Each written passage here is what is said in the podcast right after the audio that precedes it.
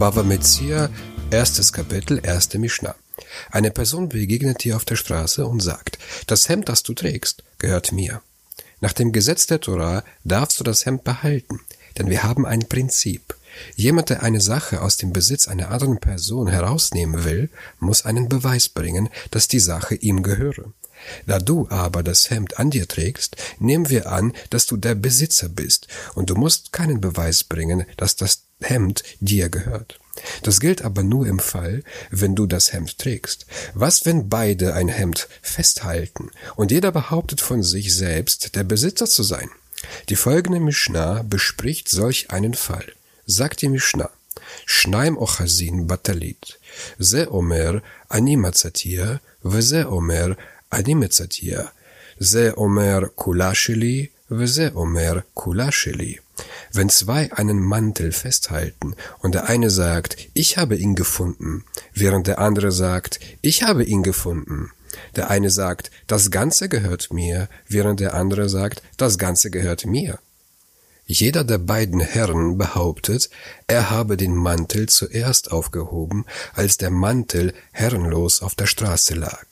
Dann kam sein Freund und hat sich den Mantel geschnappt, während er bereits in der Hand des einen war. Das heißt, jeder der beiden behauptet, den Mantel durch das Aufheben zuerst erworben zu haben. Was machen wir in diesem Fall? sagt die Mishnah weiter. Seishava she'enlo va pachut mechetzia, veseishava she'enlo ba pachut mechetzia, ve yachaloku so schwört der eine, dass er nicht weniger als die Hälfte daran hat, und der andere schwört ebenfalls, dass er nicht weniger als die Hälfte daran hat, und darauf teilen sie sich den Mantel. Was geschieht hier? Zunächst stellen wir fest, jeder schwört, dass nicht weniger als die Hälfte des Mantels ihm gehöre.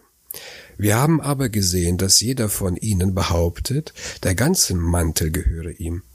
Da beide sich den Mantel teilen müssen, wäre es nicht hilfreich, einen Schwur abzulegen, dass der ganze Mantel einem gehöre. Auch wäre es nicht hilfreich zu schwören, dass die Hälfte einem gehöre, denn das widerspricht ja der Behauptung der beiden Herren, dass der ganze Mantel beiden gehöre. Deshalb kommt es zum Kompromiss. Jeder von den beiden schwört, dass wenigstens die Hälfte des Mantels ihm gehöre. Damit sagt er, dass er wenigstens an der Hälfte des Mantels Anteil habe, und darauf teilen sie es in zwei Hälften. Die Mishnah nennt noch einen anderen Fall. Ze omer kula sheli, ze omer. Sagt der eine, das Ganze gehört mir, und der andere sagt, die Hälfte gehört mir.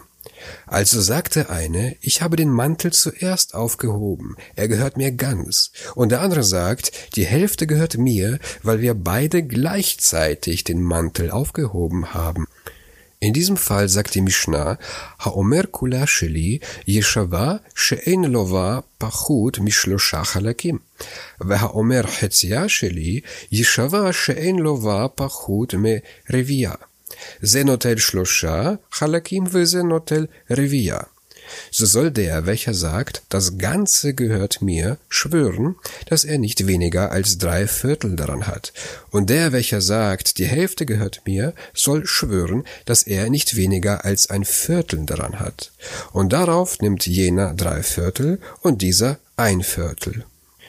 Das heißt, der Herr, welcher behauptet, der ganze Mantel gehöre ihm, er schwört, dass er wenigstens drei Viertel Anteil an dem Mantel hat, weil sein Freund ja anerkennt, dass die Hälfte ihm gehöre. Denn der andere sagt, die Hälfte gehört mir und die andere gehört dir. Somit erkennt er an, dass die Hälfte dem anderen gehöre. Da wir einen Kompromiss zwischen den beiden zu finden versuchen, müssen wir sagen, dass sie sich nur um eine Hälfte streiten. Denn die andere Hälfte gehört sicher dem, der behauptet, der ganze Mantel gehört mir. Dass sie sich also nur um eine Hälfte streiten, schwört derjenige, der behauptet, alles gehört mir, dass wenigstens drei Viertel ihm gehöre, und der andere, der sagt, dass die Hälfte ihm gehöre, schwört, dass wenigstens ein Viertel ihm gehöre, und beide teilen es so auf.